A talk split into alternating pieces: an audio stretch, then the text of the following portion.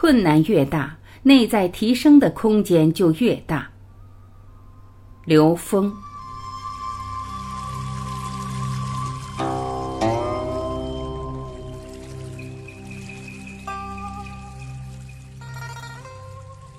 刘峰老师说，疫情期间，人类特别是中华民族面临着巨大的挑战，往下发展的事态在不同的人眼里是不一样的。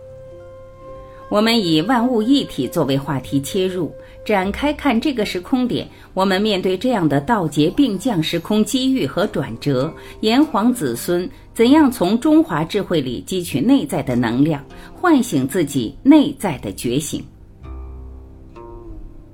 方法只能暂时规避灾难。昨天有一个朋友在线上跟我说，他研究出了一个方法，能够解决现在的疫情。他在找不同的部门，发现这些部门根本不接受他的方法，他非常着急。他认为这么好的方法能够解决问题，却不能被采纳、大面积推广。现在我们天天都能看到很多方法，这些方法能够让我们规避掉现实所面临的灾难，但如果没有在心性上彻底的觉醒，就不知道灾难的源头并不是让我们恐惧的，它是一道题目。如果我们这次没有考对，没有真正的从内在完成这个题目的话，这个题目下次来会以更强的当量让我们醒来。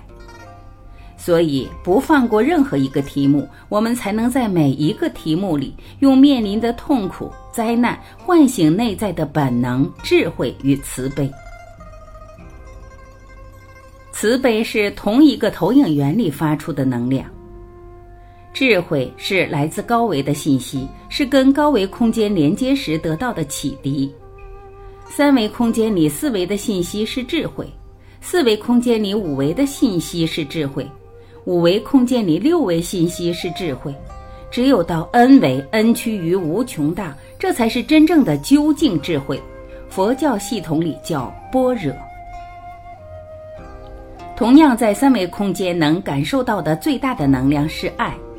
到四维空间，这个爱变成大爱；六维更大，n 维 n 趋于无穷大才叫慈悲。这个慈悲叫无缘大慈，同体大悲，在同一个投影源里面发出的能量，才能称之为慈悲，是一体的。所以万物一体的究竟在此。因分别产生的痛苦是自作自受。在灾难面前，每一个个体出路只有一条：觉醒。如果我们是苟且或者侥幸，想躲避，等待的是下一场更大的灾难。去年谈到时空能量时，很多人已经谈到非常重要的概念。二零一九年对于过去十年是最坏的一年，而对于未来十年是最好的一年。在二零一九年的年末到二零二零年的年初，就这么短短的两三个月时间里，我们已经看到世界上发生的灾难式的事件、冲突、纠结，已经比以前发生的让我们难受多了。站在三维立场就是这样。如果站在更高的空间维度看，这是在提醒整个人类，再不觉醒，灾难将更加深重。所以道劫并降，恰好指的是这个。万物一体这个电影试图用这样的逻辑和概念告诉所有人：我们彼此的分别产生的痛苦是自作自受；我们强化分别产生的现实所面临的一切，都是让我们觉醒的祝愿。困难越大，提升的高度就越大。这部电影说来说去是在三维的逻辑系统里讲。无法究竟地理解生命的本质，无法对生命本质理解以后，对生命意义的精准和圆满的诠释。对于一个面对现实的人来说，只有以最高境界的生命存在作为目标，也就是大愿去引领，才能在现实中看到所有存在的局限，才能面对所有的挑战，升起无限的内在动力。这就是有大愿的人在三维空间没大事儿。能读懂所有存在背后的意义，不会被任何中间层次的能量呈现和能量结构所障碍，能够利用所有能量的呈现与能量结构，成为内在持续成长、持续提升的助缘和动力。再看我们面对的一切，困难越大，提升的高度就越大。这时候获得的内在动力是心力，有了内在的心力，才会真正产生内在提升的动力。自然，在现实中，所谓的免疫力才是跟内外合一的状态呈现的。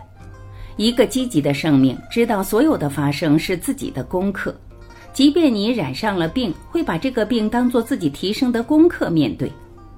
中华民族在这样的集体生命实践中，在为人类开辟纵向提升的通道。我们相信。中华民族的生命实践，把中华优秀传统文化的本质活出来，用在我们时空的当下，是对人类最有效的拯救。天将降大任于中华也，必劳体魄，去除糟粕，苦其心志，以利天命，灭心毒。我们老祖宗有一句话，讲的就是天将降大任，讲的私人就是整个中华民族。因为中华民族本自一体，让我们共同面对筋骨的挑战，让我们整个身体面临所谓的病毒的挑战，是强体魄，去糟粕。